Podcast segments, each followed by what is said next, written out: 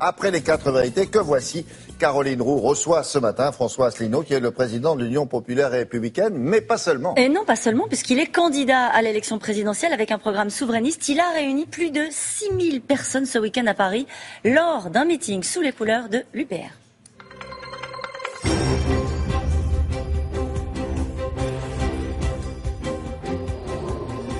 Bonjour François Asselineau. Bonjour. Alors, être président de la République, c'est répondre aux urgences. Il y a un cas pratique avec ce qui se passe en ce moment en Guyane, la Guyane qui se retrouve à l'arrêt. Comment vous abordez, vous, avec votre singularité, un problème comme celui-ci? Vous êtes comme les autres candidats, vous dites qu'il faut de l'écoute, il faut des moyens. Bon, déjà, euh, moi, je connais un petit peu l'outre-mer. Je suis allé en Guyane, je suis allé un peu dans tous les départements et territoires d'outre-mer. Je ne suis pas de ceux qui disent que la Guyane est une île, par exemple. Référence à Emmanuel Macron. Ou de voilà. Euh, mais ce qui est le problème numéro un, c'est que ces territoires sont considérés comme des régions ultra-périphériques de l'Union européenne, des RUP, et euh, avec une bureaucratie bruxelloise qui considère en définitive que ces départements, on doit finalement s'en débarrasser. Et moi, ce que je sais, c'est que, par exemple, il y a un plan qui a été prévu. Vous savez qu'il y a un manque criant de collèges, par exemple, en Guyane. Il y a un plan de 10 ans qui a été annoncé par l'État de 500 millions d'euros sur 10 ans. Bon.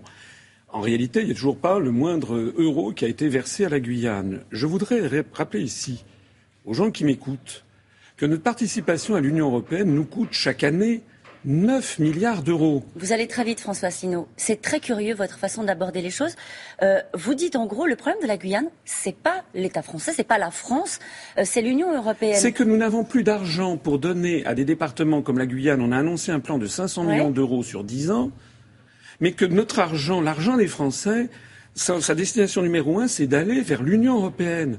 Nous donnons chaque année 23 milliards d'euros à l'Union européenne, qui nous en restitue 14.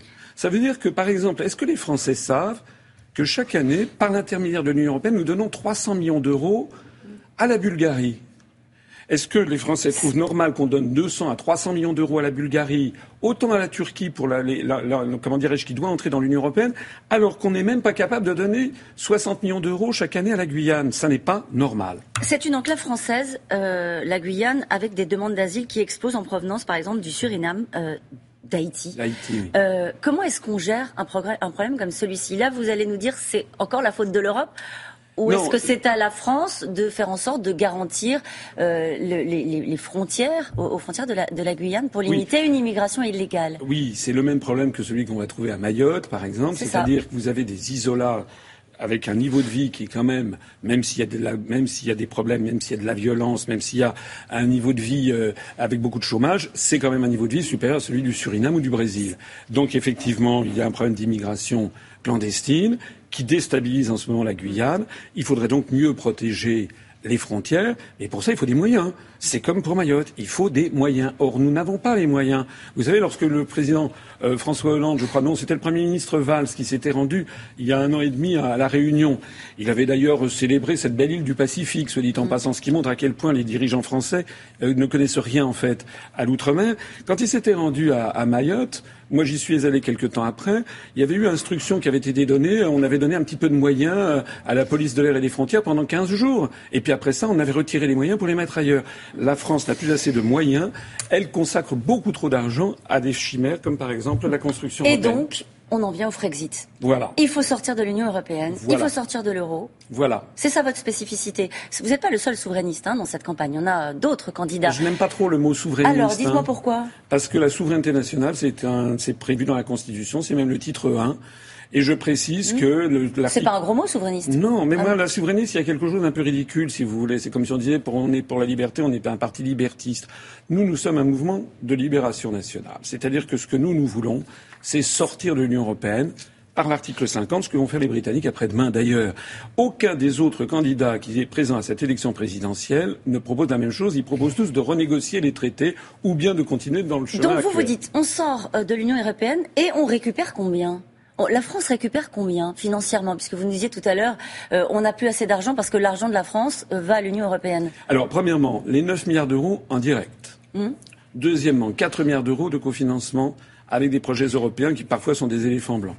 Troisièmement, en sortant de l'Union européenne, on va sortir de l'article 63, c'est un petit peu technique, qui, qui, organise la libre circulation des mouvements de capitaux, qui permet la fraude fiscale et qui permet notamment à des très grands groupes industriels de faire ressortir leurs bénéfices ailleurs.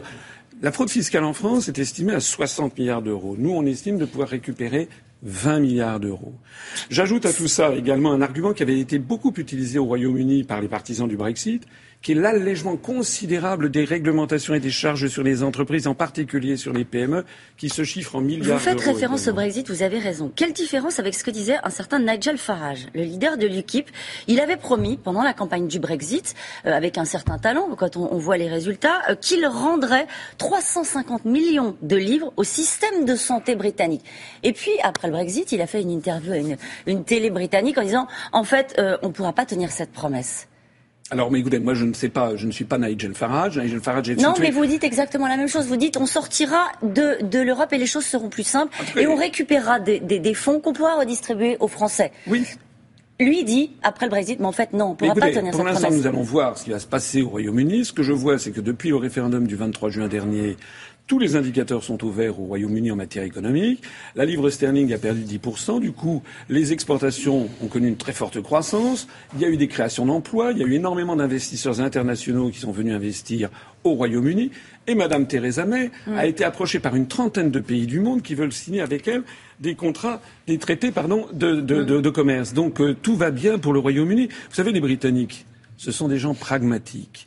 Si ça ne marchait pas pour eux, ils ne feraient pas ce qu'ils sont en train de faire. C'est un grand peuple et un grand pays. Je voudrais vous montrer une image, François Asselineau.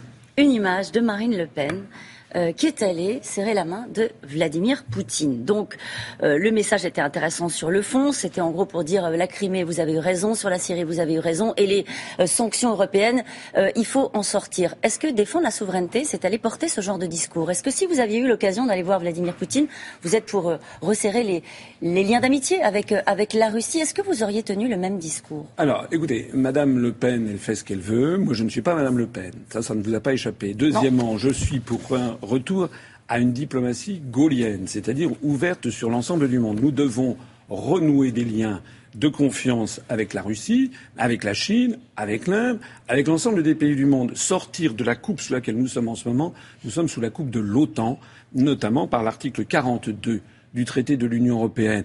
Madame Le Pen, elle, fait une chose et son contraire. Elle est allée, à, elle est allée à, à, Magazine Time il y a un an et demi. Madame Le Pen ne propose pas de sortir de l'OTAN.